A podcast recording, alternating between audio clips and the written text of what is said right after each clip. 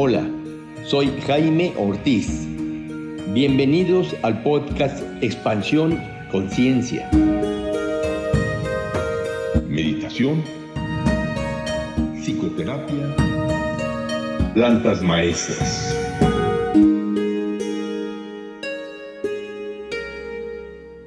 Hola, ¿qué tal amigos? Bienvenidos a este episodio del podcast Expansión Conciencia. Hoy estaremos hablando sobre mitos y realidades de la brujería y la hechicería. Y para hablarnos de este tema, hemos invitado a Fernando Ruiz Torres. ¿Qué tal, Fernando? ¿Cómo estás? ¿Cómo te va, hermano? Mi querido hermano, muy contento de la invitación y agradecido ese día nos hiciste favor de invitar a mi hijo y a mí a comer a un lugar muy privilegiado, muy especial. Nos brindaste atenciones de veras que se agradecen para siempre. Me congratulo mucho de ser tu amigo. Y aparte, bueno, estamos ahorita reunidos en esta fiesta de principios de año, ya de principios de año, y con un tema de sexto año. Gracias, Fernando. Cuéntanos un poco de ti. ¿Quién eres tú? Y digamos, ¿qué relación tienes tú con la brujería y la hechicería? Como la mayoría de las personas de mi país, de México, tenemos legado, parientes, que uno u otro se dedicaba a, a lo mejor era sobador, apachurrador, algún granicero, con mi mamá que fue, creo, aprendiz de granicera, que era los que ven las nubes y las tierras y adivinan los climas y lo que devendrá de la naturaleza. Hay quien tenga referencia de parientes hierberos, en fin. Por este lado, mi mamá era de Pachuca Hidalgo, de una región hermosa, región tolteca, de cuna otomí. Esos parientes hablaban otomí de cuando en cuando en la casa de su abuelita. Y por parte de mi papá, del abuelo paterno, venimos de Tláhuac, que es una zona hermosa, llena de agoreros. Ahí hay un grupo muy bonito, un grupo precioso que comanda el hermano Melesio, que se llama Brujos y Brujas de Tláhuac. Ahí tengo yo un lugarcito especial. Y por lo mismo, después al paso del tiempo a uno se le va olvidando, ¿no? En la adolescencia uno se convierte en rebelde, pasan mil cosas, pero a temprana edad, un primo hermano mío de nombre Tlatelpas, Ricardo, José Ricardo Tlatelpas, me empezó a encaminar a la misión que teníamos él y yo, y me lleva a un centro en donde había reuniones y estaba Arturo Mesa, por ejemplo, Domingo Martínez Paredes, y ahí empezamos nuevamente a recuperar un poco la línea de la tradición, pero ya desde una perspectiva diferente de estudio. Entonces es así que con el paso del tiempo voy estudiando psicología, entre otras cosas, y me voy encaminando hacia la relación entre las psicologías y las tradiciones antiguas, porque no es que es una cosa de superchería, era una ciencia que se fue desarrollando al paso de los cientos y cientos de años hasta llegar a lo que conocemos ahora como vertiente de sabiduría antigua, alejada un poco de otros temas que sí parecieran ser de dominio más, como le llaman, sin ser despectivo, charlatán. He viajado por muchos rincones del país, He conocido abuelos, abuelas de tradición, a chamanes reales y he decantado mucha información, ya más de 40 años, para llegar a lo que finalmente se llamó Teotzin. Teotzin, que significa energía sagrada en náhuatl, que es terapia tolteca relacionada con la psicología y un periodista del periódico Universal, Alfonso Zaragoza, maravilloso amigo, lo bautizó como Teotzin Reiki Tolteca. Pueden encontrar mucha información de Teotzin Reiki Tolteca ahí en, internet, pero básicamente es Teotzin Terapia Tolteca. Y ha sido un devenir y un montón de, cosas que me han encausado a estas líneas de conocimiento. Oye, y cuéntanos, ¿cuál es la diferencia entre hechicería y brujería? ¿Hay diferencia? Técnicamente puede haber diferencias.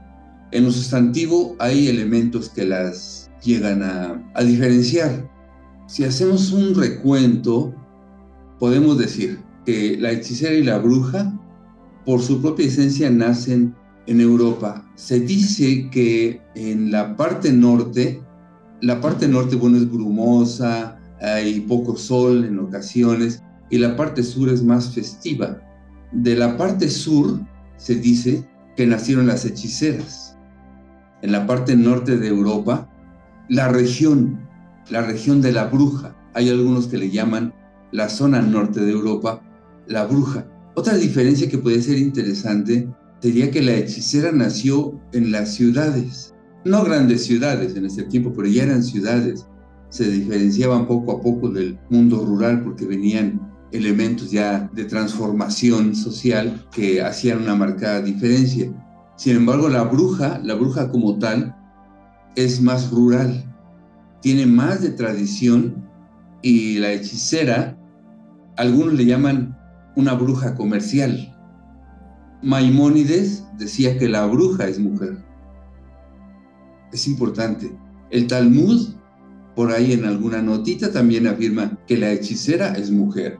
Entonces, si bien es cierto que hay brujos, quizás seamos advenedizos de las hechiceras y de las brujas. La hechicera tiene la cualidad de irse por la libre. La hechicera es muy probable que trabaje de manera independiente y así siga toda su vida. La brujita, por el contrario, se da a agrupaciones, a sectas, a trabajar quizá como una forma religiosa, si se quiere entender. La hechicera, a diferencia de la bruja, la bruja es como más profunda, como una escorpio profunda que bucea en los recónditos más impactantes de las energías. La brujita, la hechicera, está más dada, y actualmente lo vemos, a tratamientos no superficiales, pero sí que resuelven el día a día. Pero también es muy probable que la hechicera se relacione con los primeros psicólogos, con las primeras psicólogas, porque se especializó en tratar, en trabajar asuntos del alma. Y podemos hacer una diferencia un poquito más marcada que aunque la bruja llega a trabajar amarres y rompeamarres, la hechicera trabaja a manera de alcahueta, de celestina, que es una especialidad, y de asuntos eróticos. La hechicera se puede emparentar y llega a trabajar elementos de la salud de la salud con conjuros. Y si bien es cierto que a la brujita se le relaciona con lo cabrío, con el macho cabrío, con lo satánico, etc., al cabo de las eh, resoluciones de la Santa Inquisición, se vio que eso quizá podría no ser tan cierto, que la hechicera, si bien trabaja con santos, eso lo vemos en la actualidad, si empiezan a rezar santos y sacan velas, es más hechicería que la brujería adoptó. Y en tanto, la brujería podría ser, esta es la discusión, que sea una, una religión relacionada con la fertilidad y con algunos elementos paganos. Entonces todo lo que es paganismo fue perseguido, por muchísimos años, pero finalmente al cabo del tiempo se fueron decantando esas informaciones hasta llegar a crear una brujita contemporánea, nueva y diferente. Ah, muy bien, Fernando. Mira, muchas personas me han preguntado, oye Jaime, ¿tú crees en la brujería? ¿Qué les podrías decir a estas personas?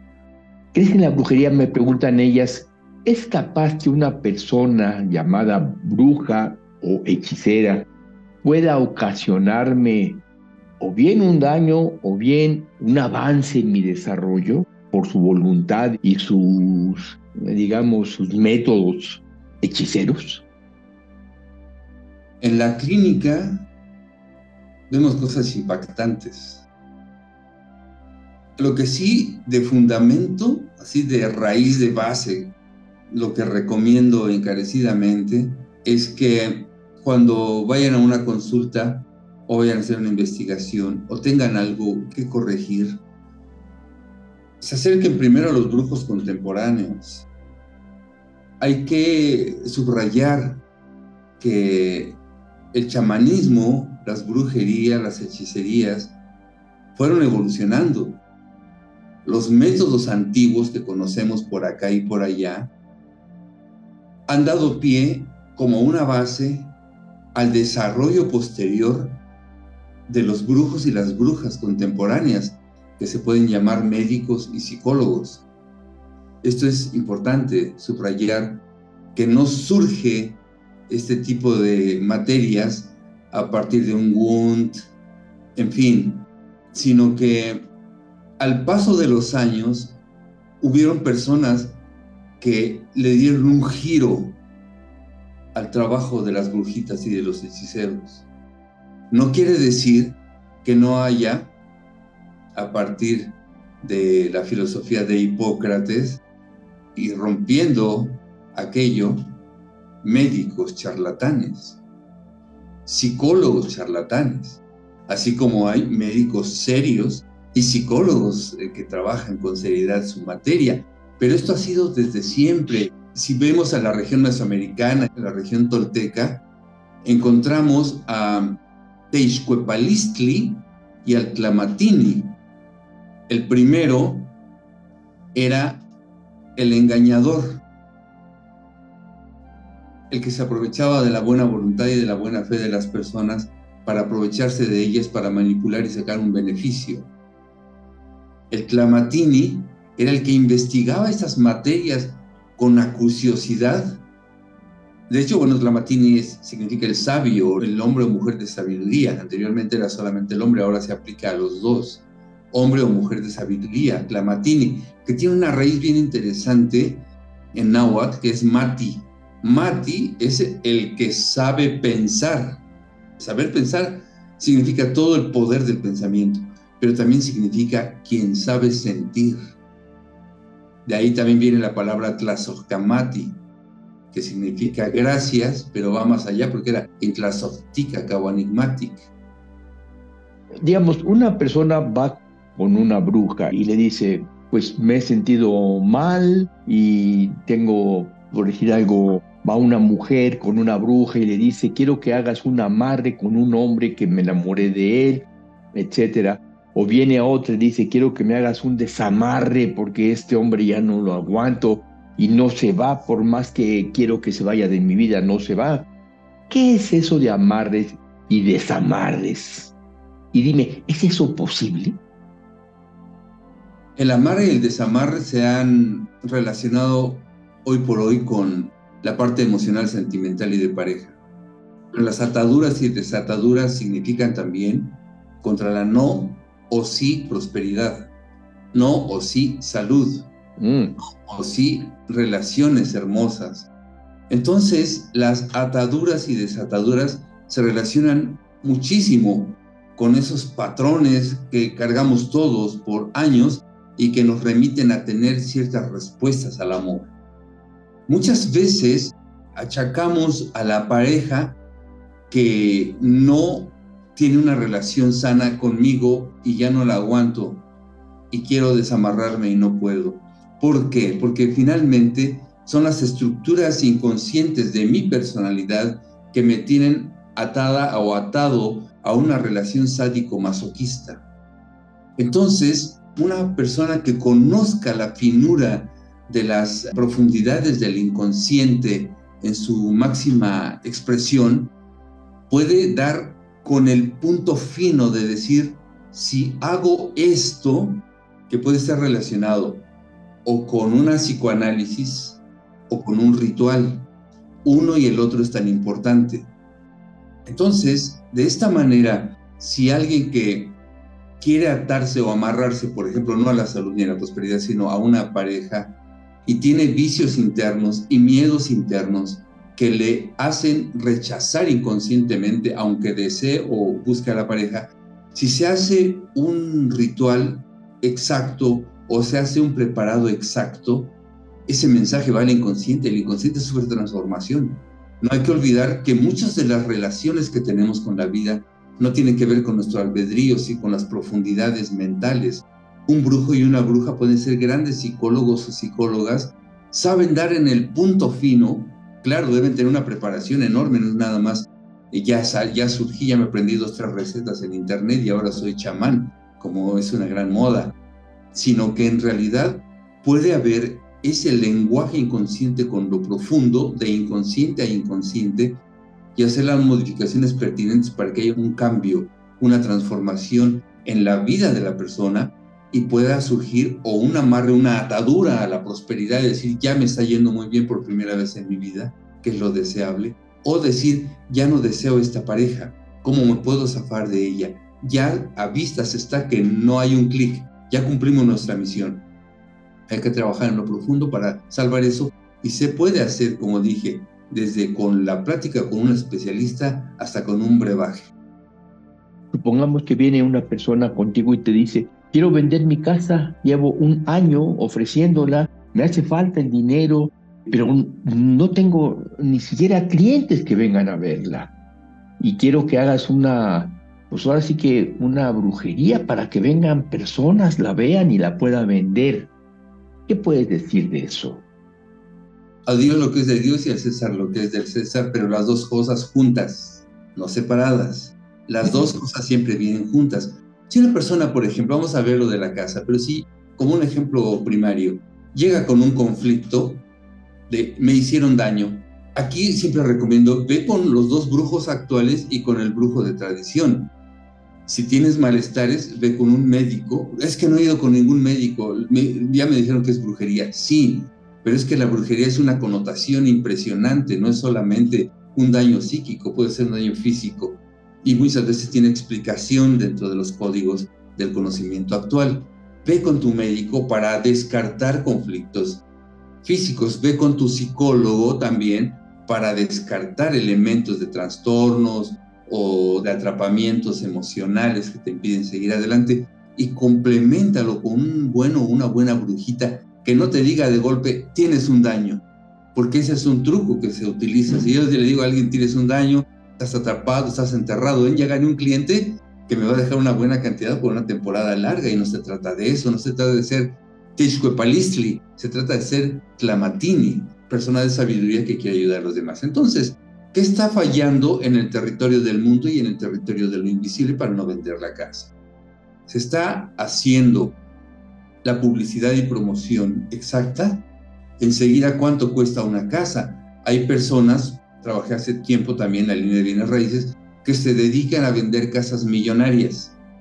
Y esas casas millonarias tardan entre uno a dos años en venderse. Entonces, muchas veces puede ser el proceso natural. ¿Dónde está ubicada la casa? Ya se le ha hecho los acomodos necesarios. En fin, todo aquello que tiene que ver con el mundo y que a veces descuidamos. Se pone un anuncio y vamos a esperar la buena de Dios. Enseguida y por lo otro, ¿hasta dónde sigo viviendo en esa casa a pesar que incluso ya no habite en ella? Ah, ¿Dónde está mi energía?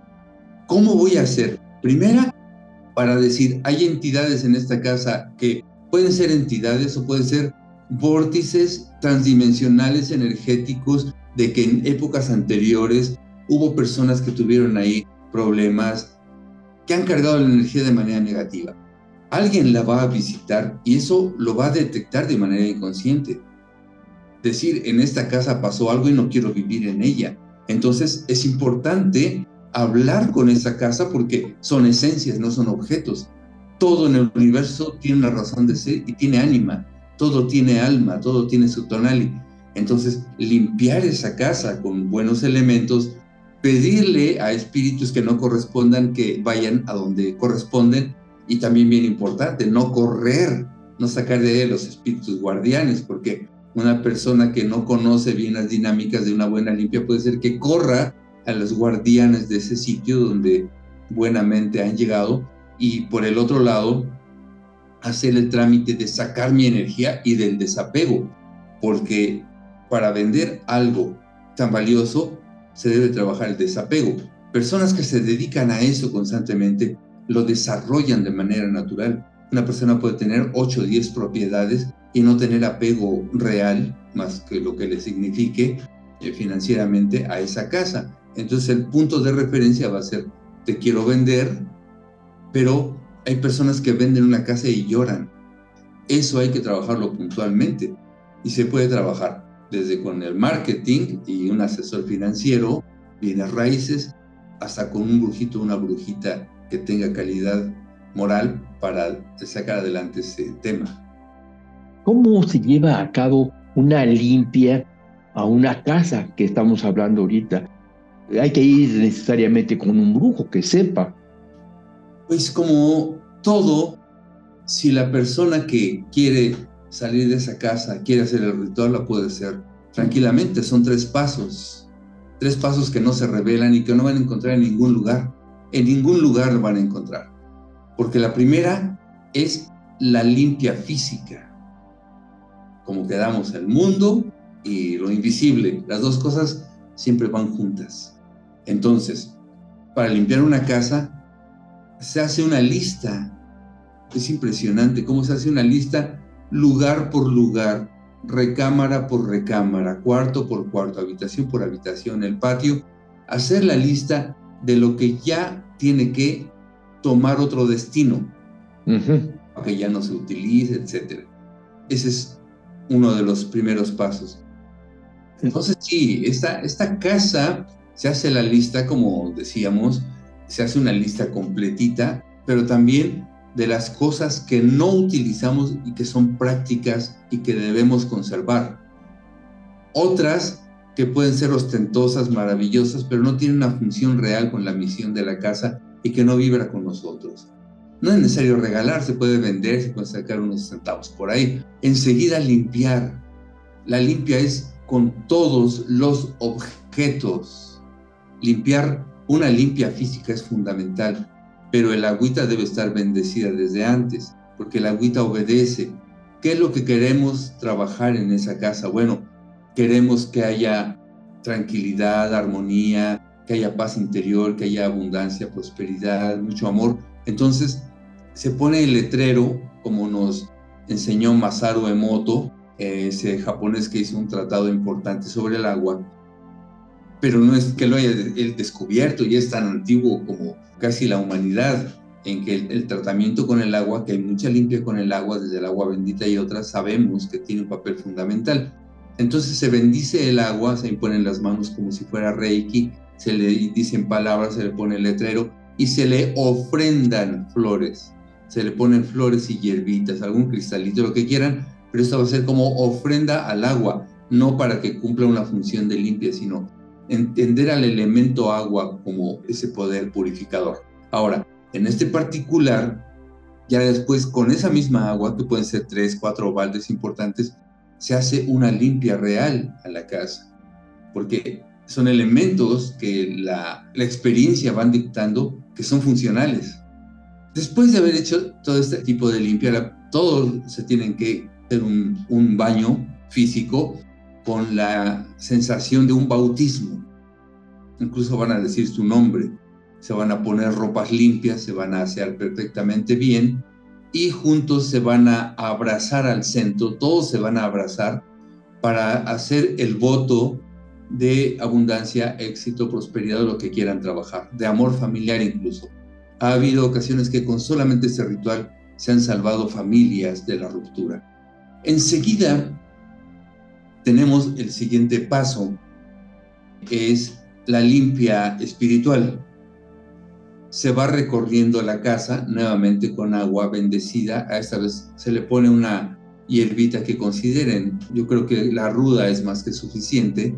Se le bendice igualmente y se le pasa con otras hierbitas, con un manojo de ruda, se vierte, se pone en el agüita y se va haciendo una cruz en donde se crea que se necesite. La intuición lo dicta. No es en toda la casa y porque sí, se recorre la persona acompañada con alguien, el acompañante o la acompañante lleva el agüita concentrada, no nada más es el paseo en la casa, no, porque la intención es fundamental. La intencionalidad es, el número, es la parte fundamental que hace la transformación, acompañado con los elementos. Entonces se pone la, el ramito y se hace una cruz con un círculo. Se llama Nauyolin. Después que se haya hecho esta limpia, se le pide a las entidades, energías que no correspondan, que, que no lastimen el lugar, porque no es de que te voy a correr, no, simplemente no hagas daño aquí, no hagas tus cosas. Y bendecir, sí, a los seres de luz. Y en tercera ya se hace la curación, la limpia física, la limpia espiritual, y la tercera es la curación, que hace un atado de, puede ser de hierbitas de pino con canela, se hace un atado, el atado con azul y rojo se cuelga en la casa, el atado con rojo es el que se va a quemar. Y entonces se hace el saumerio. Puede ser este, si no lo hay, es salvia seca con ruda seca y se hace el mismo atado, el rojo para quemar y el rojo con el azul para colgar en la casa mientras se hace el trabajo. Entonces, con este se pasa por toda la casa. Y quedamos que esa combinación elimina a los espíritus negativos, que, ¿cuáles son los espíritus negativos? Los espíritus malignos. Ahora los conocemos como virus, larvas, hongos y bacterias negativas. El humo tiene la propiedad de conservar los elementos bacteriológicos positivos y eliminar los que no son agradables. Después de hacer todo este recorrido con el saumerio, se ventila, ¿no? Muchas personas dicen, deja cerrado para que haga su labor. No, eso no es verdad. Se abre todo. Se abre, incluso la persona puede salir para que se ventile muy bien su casa y regresando hacen oración siempre comenzando con el Padre Nuestro y después la oración que consideren y se ha hecho una limpia a un espacio, a un negocio, a una casa. Perfecto, Fernando. Y en el caso de limpias a las personas, ¿es algo similar? Es algo similar. No olvidar que estamos hablando de entidades que les llaman espíritus que hacen daño. Ahorita vimos que los espíritus que hacen daño, ¿cuáles son? Hay quienes conocen y hablan mucho de larvas astrales y hasta de posesiones. En este sentido, ¿qué sería una larva astral? La tradición dice, las larvas astrales son energías de envidia, de egoísmo propios y ajenos que se quedan atoradas en el cuerpo. ¿Qué dice la psicología francesa a partir de Lacan? Los trastornos son palabras o energía de la palabra atrapada en el cuerpo.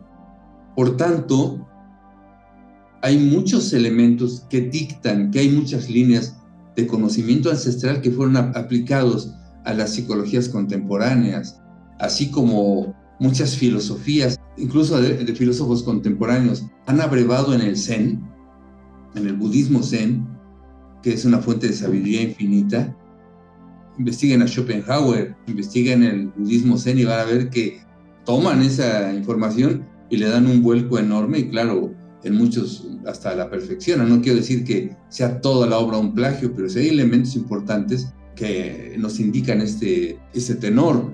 El mismo Freud, Sergismundo Alegría, Sigismund Freud, después acortó su nombre, se puso Sigmund Freud para que fuera más elegante y más bonito y su hija, bueno, ya adoptó a Ana Freud, etc. Pero bueno, el tema es que esta relación existe entre lo antiguo y el devenir del pensamiento contemporáneo. Roger Bacon, este personaje maravilloso, nos decía, no se conocía el microscopio, pero decía que había pequeñas o diminutas criaturas que habitaban y lastimaban el ambiente y lesionaban a las personas. Este es un punto de referencia bien importante. Es decir, como un eslabón perdido que nos indica que el pensamiento mágico de llamar larvas astrales y espíritus malignos a los virus, larvas, etcétera, y a otras entidades que no conocemos que, que hacen daño y que ya serán descubiertas. Posteriormente ya tenían nombre y apellido, pero ese pensamiento de decir en Bacon, existen estas cosas que están flotando en el aire que podrían ser espíritus malignos, nos da la referencia de que el tratamiento con los médicos, con los brujos actuales que son los médicos y los psicólogos, es importante. Claro, no cualquier médico que esté adscrito a la parte oficialista del medicamento por el medicamento, sino hay muchos médicos, yo conozco uno de ellos, Raúl Vargas, por ejemplo, que siendo médico de profesión cirujano, lo primero que hace es recurrir a la naturaleza y a los elementos naturales de uno mismo para salir adelante. Y muchas cosas que se llama daño es así, pero bueno, independiente de eso, no hay que quitar valor al ritualismo. La parte del ritual es fundamental porque las maneras en las que nos conectamos y contactamos con el inconsciente son de manera simbólica, son de manera metafórica y algunas veces de contenido hasta onírico. Es por eso que es bueno meter los sueños en nuestra realidad. De tal manera que cuando se trabaja a alguien que tenga, que quiera hacerse una limpia verdaderamente, naturalmente que vamos a buscar, igual que la casa, una purificación personal, después una purificación emocional. Eso que, que nos dicen en el cuarto y quinto paso de escribe es bien antiguo. No hay que olvidar que los grupos de doble A se sustentan en una filosofía junguiana. Carl Gustav Jung dio pie para esto que conocemos ahora como doble A puso las simientes de eso y de las psicologías transpersonales. Pero no hay que olvidar que la comunicación simbólica que tenemos con el inconsciente, cuando se utilizan elementos que ahora se llaman mágicos, que son símbolos arquetípicos que tienen que cumplir una función específica, dan cuenta de que sí es posible hablar con las profundidades de este ser para lograr una transformación. Y el ritual es más que importante. Hay ocasiones, que lo digo, no me ha funcionado alguna línea de las que he estudiado en las psicologías y recurro a una buena limpia, con resultados espectaculares y a veces más prontos que una terapia larga de años o de meses. Dos o tres sesiones son suficientes para hacer una transformación, hermano. Muy bien. Muy interesante, hermano Fernando. Y dime, con el tema de los preparados y las lociones para limpias y protección, ¿es un mito o una realidad eso? Por ejemplo, una posesión.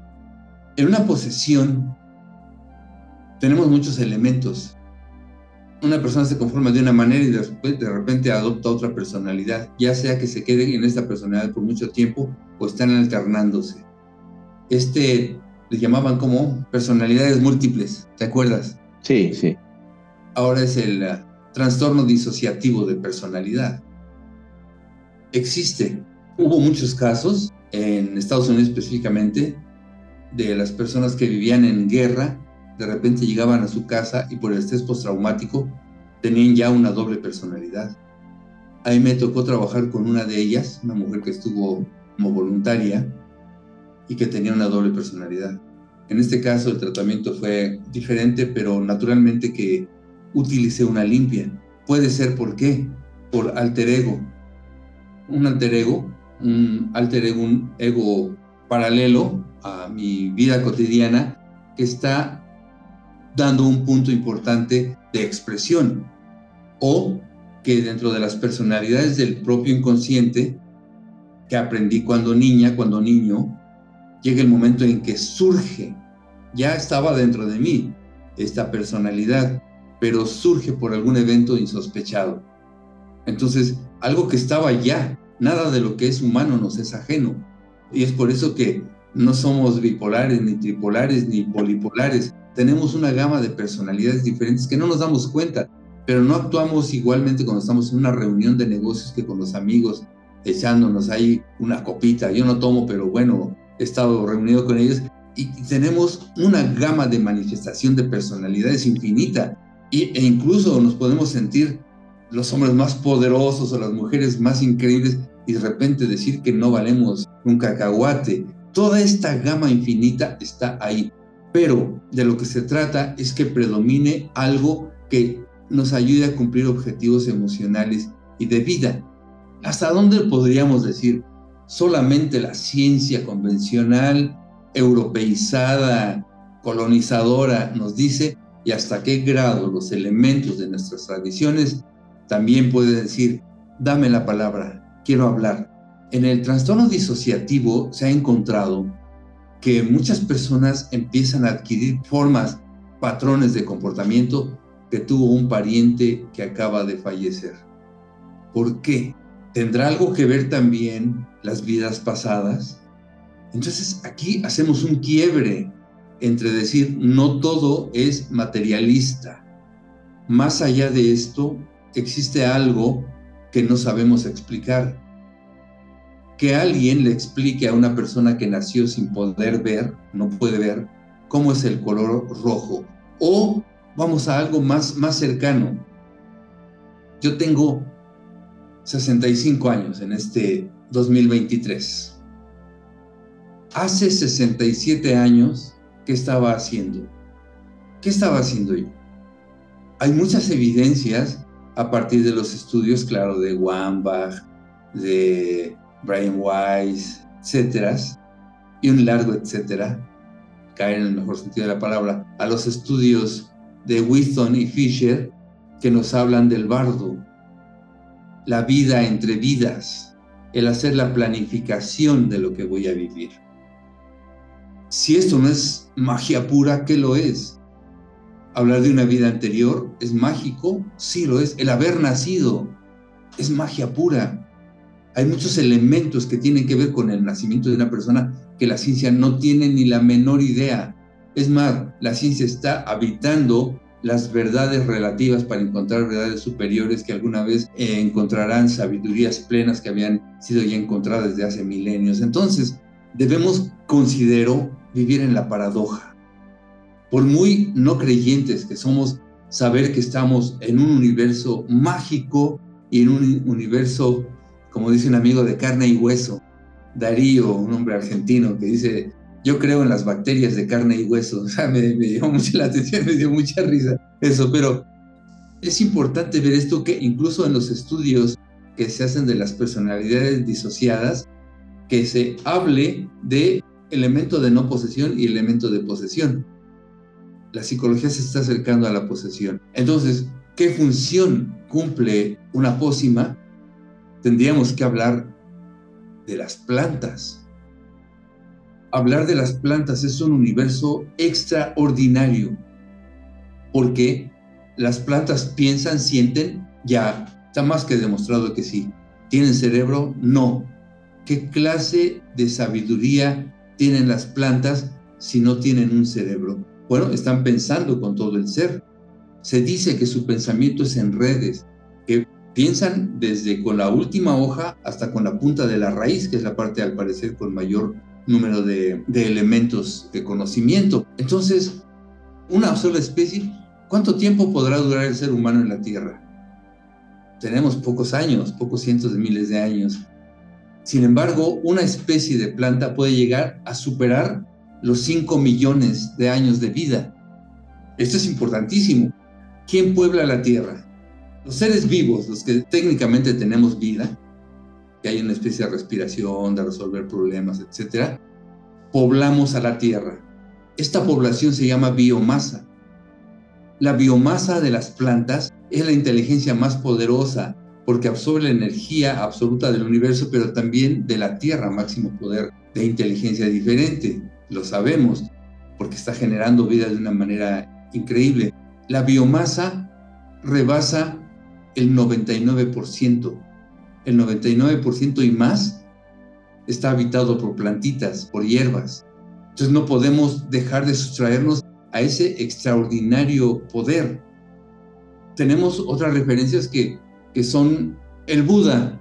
El Buda cuando no pudo más, cuando probó de todo y no lograba la iluminación, recurrió Y eso lo sabe el esoterismo budista. No es solamente vamos a hacer el mantra, vamos a poner tal posición. No.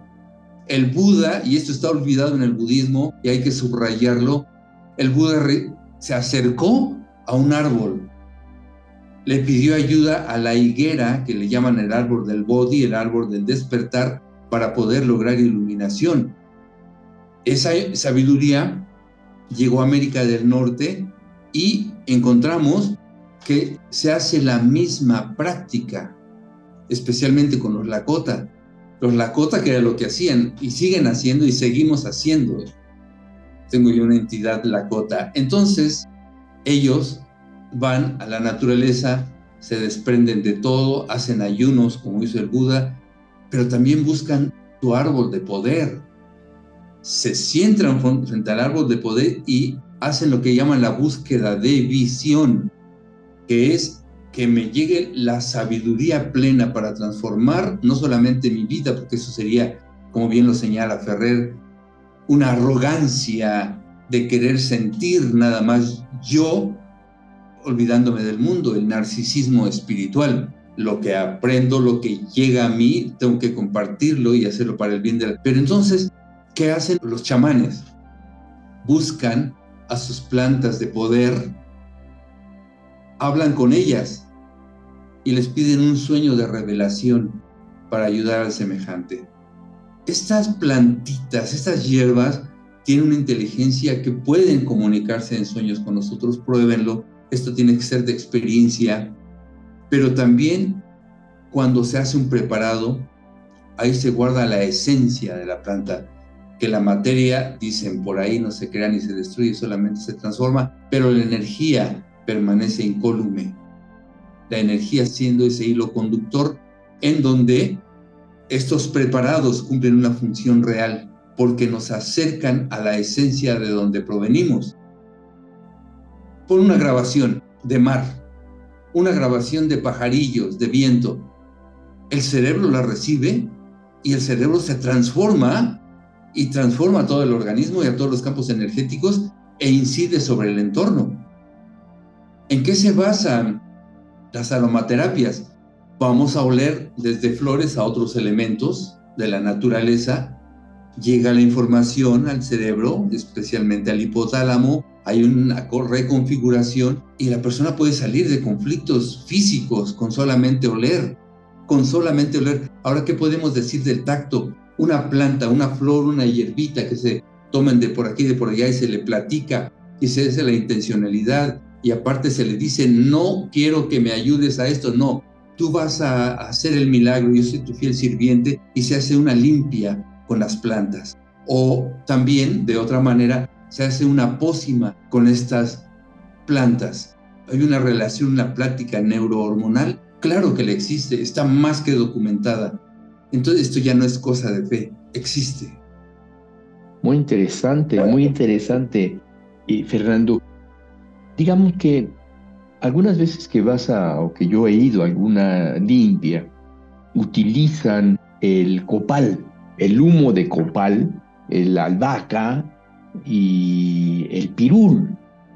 ¿Qué tiene que ver una cosa con la otra? y a ver, explícanos un poco esta limpia el pirú, el copal y albahaca. Sí. Albahaca, dice la tradición, y hay que atenderla, porque la tradición fue la que descubrió el mayor número de hierbas que dio origen a la producción medicamentosa del siglo, principios del siglo XX. De hecho, tuvieron que recurrir a muchos hierberos para que les dieran sus recetas. ¿Cómo aprendieron estos hierberos? También, por otro lado, platicando con la misma planta. Y no solo hablando de mi cultura tolteca mexica, sino otomí, sino de todas las latitudes en donde hay habida cuenta de que las personas platicaban con la hierba y les decían, te voy a ayudar en esto, y se lo revelaban en sueños. Dice la tradición que la albahaca ayuda a tres elementos importantes.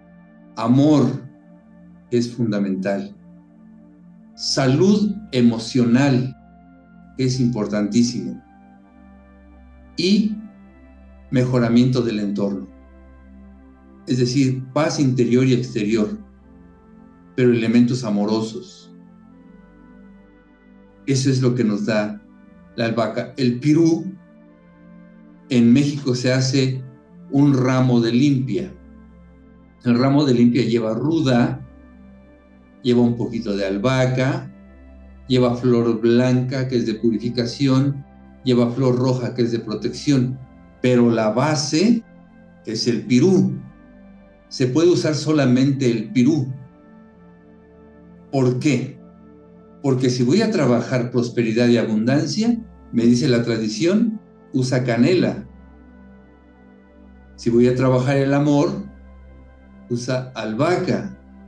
Si voy a trabajar la salud, así vamos trabajando desde el pirú, la albahaca y la ruda. Estos tres elementos juntos son bien importantes, bien importantes porque se trabaja salud, dinero y amor. Sin embargo, si alguien va a tener, va a trabajar algo en específico, se utiliza la base y la flor. Para los que quieren empezar a hacer esto, bueno, para investigar esta hierbita para qué me funciona, para qué me va a ayudar o para qué le voy a ayudar a ella para el beneficio del semejante. Bueno, vamos a decir, el pirú es de protección, ya tengo el pirú. Ahora, ya tengo mi preparado fundamental, voy a usar un ramito de pirú y con ese voy a hacer un trabajo en específico. Pero esa es mi base. Le voy a poner flor. Por ejemplo, en la música, en los ritmos musicales, existe la base y la flor. Hay un ritmo poderosísimo que es para ah, llevar a las personas a trance profundo, para hacer elementos hipnóticos, y la música también tiene una base y la flor, igual que las hierbitas. En el ritmo Quetzalcoatl es, la base es ta ta ta ta ta tararara, ta ta ta tararara. Esa es la base. Le voy a poner una flor. Ta, ta, ta, tarara, ta, ta, ta, tarara. Y con esas dos hago un código y presento un elemento rítmico sagrado que tiene ciertas funciones por que el número de golpeteos por segundo inciden en las ondas cerebrales. Pero ya tengo mi ramo de pirú, ya tengo mi base, ya sé que voy a hacer protección. Le voy a poner flor. ¿Qué es la flor?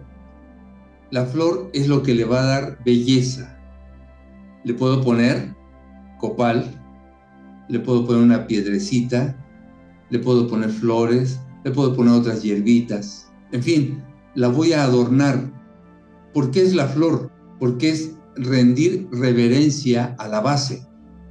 Me vas a ayudar, te voy a bendecir, te voy a rodear de cosas hermosas para agradecerte que vas a trabajar por esta persona es poético, es bellísimo cómo rendirle tributo a esta base para ponerle flores, que, quedamos no es solamente flores como las conocemos, sino flor en el sentido estético, flor de belleza. Entonces, de hecho, la palabra en Xochitl, en Cuicar, la flor y el canto es sinónimo del arte, al igual que la toltequidad, sinónimo del arte. Y el saumerio siempre ayuda a eliminar elementos que quedamos que son esos que en la antigüedad se conocían como espíritus malignos. Pero sí, si tenemos estos tres, seguramente el piru es la base y los otros dos son relación a la base que pueden ayudar también a la persona. Muy bien, hermano Fernando.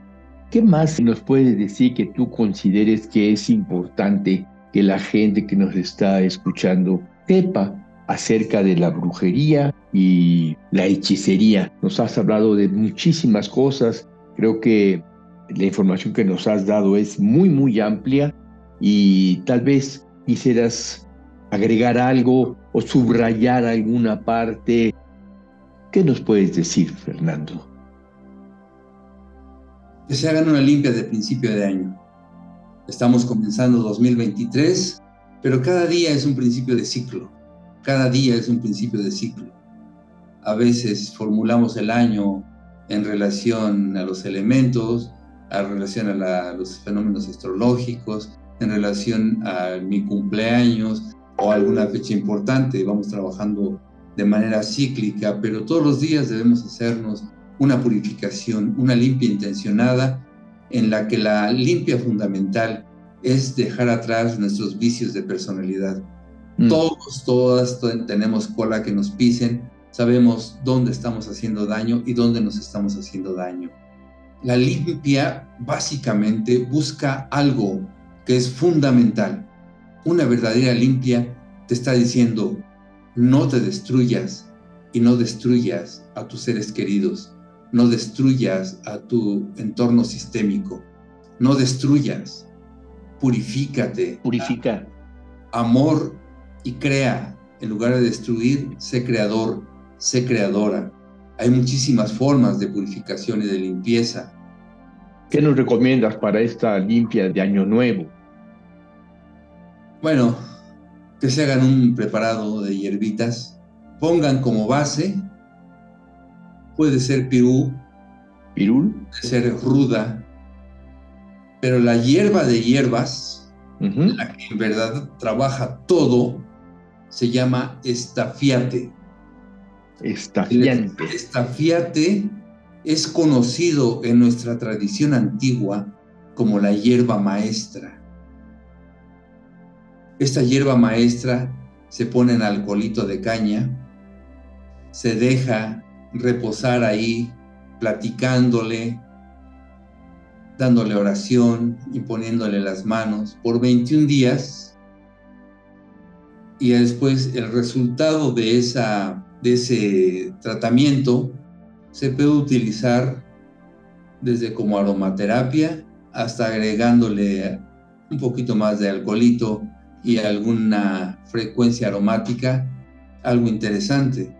Si se me permite el comercial, al paso de los años he conocido cuatro hierbas maestras que son secretas para los antiguos y me dieron ocasión de, de la revelación y es lo que estoy trabajando ahora.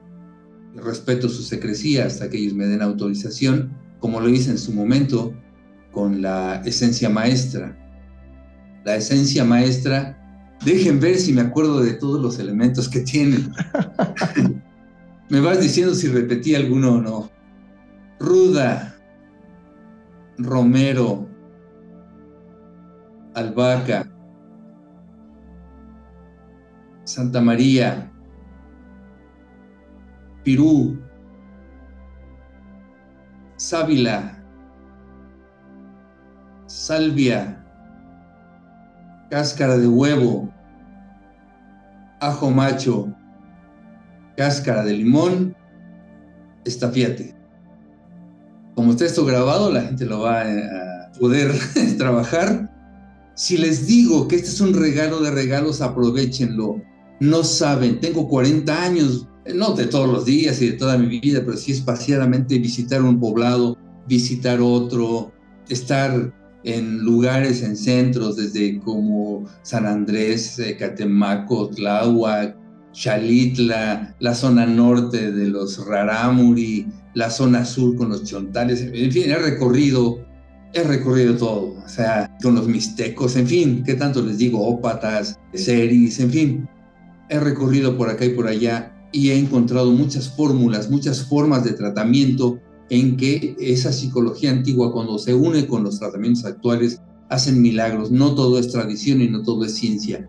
Vienen hermanados, vienen hermanados. La ciencia tiene mucho que aprender de las tradiciones y las tradiciones están enriqueciendo con los conocimientos actuales. Entonces lo que recomiendo es una buena limpia para empezar. Por favor, te hagan este preparado, ponen todo en un frasquito, le ponen alcohol de caña, alcohol de caña, los que se usa para echarse sus alcoholitos, las personas que encontramos por ahí en la calle. 21 días, después se saca, se pone el 10%, el resto de alcohol de caña y se le pone una fragancia. Dejan esto reposar. Importante, se pone el preparado en el lugar y después se le pone el alcoholito. Eso se deja por tres días. Ya que pasaron los tres días, se le pone la otra sustancia y se deja por siete días reposar. Por lo menos siete días para que se pueda comenzar a usar. Entonces, bueno, creo que una buena limpia de esta manera es importante, aparte de la purificación interior que quedamos, no destruyas, no te destruyas, escribe los elementos que te están destruyendo y cuáles son los que te van a recrear, hacer de ti una persona, una mujer, un hombre nuevo y hazte después la limpia. también el nivel funcional en tu cuerpo, ¿qué está fallando? Tienes que ir con un brujo blanco, con un médico y con alguien que te haga una buena limpia para que salgas de tus padecimientos, para que los apacigues o para que desaparezcan, a veces incluso de manera milagrosa. Hay que esperar siempre el milagro y después te haces la limpia como un ritual para decirle al inconsciente, ayúdame, ayúdame, quiero crecer, quiero ser una mujer nueva, un hombre nuevo, porque este 23, 2023 viene bien aspectado, hermano, hermano, y deseo que a ti y a, y a tu audiencia les vaya increíble y que todos sus sueños mágicos se hagan realidad milagrosa. Gracias, Fernando. Oye, antes de irnos, en la comida que tuvimos, donde estuvimos platicando, me comentaste que tú habías platicado con el brujo de Catemaco, con el brujo realmente que no es charlatán, porque ahí en Catemaco sabemos muy bien que tú llegas en tu carro y se acerca el niño y así como te dice por acá estaciones, estaciones yo lo llevo con el brujo, yo lo llevo con el brujo, ¿no? Pues eh, la mitad de Catemaco son brujos y de esos brujos yo creo que el 90 o 95%, con todo respeto, pienso que son charlatanes. Tú me comentaste que sí, que había mucho charlatán y que tú habías platicado con uno que era un verdadero brujo. Dos preguntas. ¿Cómo puedes tú identificar al que es un verdadero brujo? ¿Y qué? Y la segunda pregunta, ¿qué te comentó este brujo verdadero? Sí, fíjate, he estado con el Tata Agustín, he estado con la tía Elodia de otra latitud, más al sur, más cercana a nosotros, con la bruja Elenita que vive en Xochimilco, Ciudad de México, con la abuela María, en fin, todos ellos son personas que hacen siempre un estudio sistemático que a mí me encanta. Hay brujos o brujas contemporáneas que dicen y sacan incluso libros importantes que dicen, si te duele la rodilla es porque está relacionado con esta emoción. Y la dicen como una verdad inamovible. He dicho esto en muchas ocasiones. El monismo reduccionista es el que nos hace que tengamos hasta pensamiento de superstición porque todo es multidimensional. A menos que sea un experto, una experta evidente que sí existen, va a dar una receta en una primera sesión y siempre va a decir tienes daño. Siempre va a decir tienes un daño y te hicieron daño por eso y te tienen enterrado por ahí, te van a lastimar y te quedan pocos días de vida. Cuando espantan a la gente, probablemente está muy cerca del Teixcuepalistli, del engañador, la engañadora, la que tiene cierta razón de ser porque le gusta el dinero. Sin embargo, en cambio, la otra persona hace muchas preguntas y puede dar muchas respuestas. No solamente te duele la rodilla y está la conexión emocional. No, incluso hay un libro famoso por ahí que es muy bueno porque sirve como referencia, pero no es la última verdad. A una persona le puede doler la rodilla por muchísimas causas y hay que atender a dos o tres de ellas. Hay ocasiones en que la mayoría de los que son reales trabajan con el amor, porque trabajan con teyolía, la energía del corazón, que habida cuentas en la particularidad de la parte bioeléctrica es más poderosa que cualquier otro órgano físico e incluso eléctrico de nuestro cuerpo. Entonces empiezan a trabajar con amor. ¿Cuántas veces se habrá visto que vamos con una brujita real y dice, ¿qué tienes, mijita? ¿Qué te pasa, hijo mío? Ven, mira, vamos a salir juntos de eso, yo te voy a ayudar. No necesariamente tiene que mediar el aspecto económico, porque hay engañadores, engañadoras, que cobran muy poco o reciben un donativo y hay personas de mucho conocimiento que cobran muy caro y al revés. Eso no significa el precio, no se dejen llevar porque me pidió un donativo voluntario. Es muy bueno. Eso es relativo. En primera todo se mide por los resultados. Enseguida no te van a espantar, porque el que te espanta te atrapa. Porque una persona que tiene poder puede crear el susto y el espanto. El susto en la vida real en la vida cotidiana y el espanto en la suprarrealidad, lo desconocido, lo invisible. Un fantasma crea un susto, una persona puede crear un espanto. Si te creo el espanto, te puedo crear dependencia. Entonces, un punto referencial que he detectado hace muchos años es que mientras el engañador, la engañadora te espantan y te recetan muchas cosas, la otra persona te da aliento, te da vida, te dice vamos a ir adelante, hijita, hijito mío, y te va a abrazar. No para infantilizarte, sino para darte amor, porque ese diminutivo es fundamental en nuestra cultura. Si se me permite, hace mucho tiempo que estaba hablando sobre algo de prosperidad y dije unos pesitos, alguien me corrigió, me dijo, no diga usted pesitos, diga muchos pesos, pesotes, piensa en abundancia. Le dije, fíjate, vamos a hablar un tema bien bonito. En México teníamos una palabra bellísima que es el sufijo T, Z y N, tzin. ¿Qué significa tzin? Venerable, respetable y te amo, o sentido amoroso, quiero decir. Tonantzin, to es nuestro, nantli es mamá y tzin es reverencial, nuestra venerable y amada madrecita. Así como Tlaxcali, que es la tortilla, fue Tlaxcaltzin.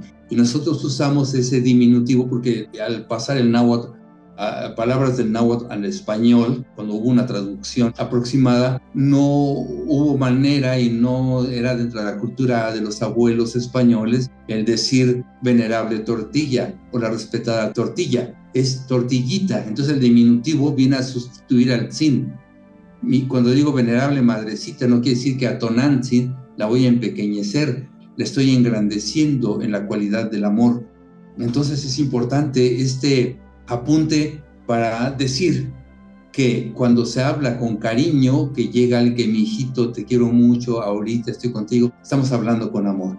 Entonces, quien te espanta probablemente tenga malas intenciones o no tenga corazón, no tenga el teyolía en su lugar. Como muchos médicos que dan el diagnóstico a rajatabla en lugar de ir preparando, que se puede preparar en 10 minutos a una persona, o las que dan amor las que dicen vamos a salir adelante y con la luz vamos a hacer una transformación de vida y de suerte y de tona. Perfecto, perfecto, hermano Fernando. Oye, me ha dado muchísimo gusto, mucho, mucho gusto toda esta plática que he tenido contigo. Bueno, toda esta información que nos has ofrecido, yo creo que es de mucho, de mucho, mucho valor y creo que a muchas personas se les aclarará mucho esta idea de si la brujería sirve, si no sirve. Nos has hablado de cantidad de cosas de la brujería y la hechicería y desde una perspectiva científica y desde una perspectiva, digamos, tradicional de los, nuestros ancestros mexicanos. Y yo te agradezco mucho, mucho, hermano Fernando, Muchas, muchas gracias. No sé si quieras decir algo, si tú quieres que alguien se comunique contigo en algún momento, pues puedes ofrecer tu WhatsApp. No es necesario, pero si tú así lo decides, adelante. Muchísimas gracias, mi querido hermano. En verdad, la ocasión de que me hayas invitado a este centro de conocimiento, el que me hayas brindado tu amistad y tu sentido de fraternidad tan valiosos, son, como decían los ancestros, la amistad y la hermandad son lluvia de flores y que me dé la oportunidad también de comunicarme con más de una persona que esté interesada en estos temas. Sí, recibo WhatsApp, casi no contesto llamadas porque a veces se juntan muchas, pero es el 55 en la Ciudad de México, 1701 41 87 55 1701 41 87 y en la página avataruniversitas.com, avatar con V, universitas al final con S. Estamos ahí a las órdenes y también a los psicólogos, a las psicólogas, a las personas que se dedican a la enfermería, a los médicos, saben de qué estamos hablando. Ellos son los brujos, los chamanes del siglo ahora 21 que tienen mucho que decir de estos temas. Algunos los guardan porque no conviene que los tomen hasta por charlatanes, pero muchos de ellos saben que lo trascendente, lo superior también tienen una cualidad terapéutica a todos ellos, a todas ellas. les envío un abrazo fraterno, al igual que a toda esa gama infinita de curadores, sobadores, hierberos, brujitas, hechiceros, chamanes que nos están escuchando o que no nos están escuchando, pero tienen línea código invisible con nosotros. Un abrazo y a todas, a todos, a ti hermano, un 2023 de sueños realizables, de bendiciones y de amor al prójimo, de amor a la naturaleza y de conciencia divina. Muchas gracias, hermano. Lo recibo con mi corazón abierto y con agradecimiento a ti, Fernando Ruiz. Gracias, gracias, gracias. Esto fue Expansión Conciencia por Jaime Ortiz.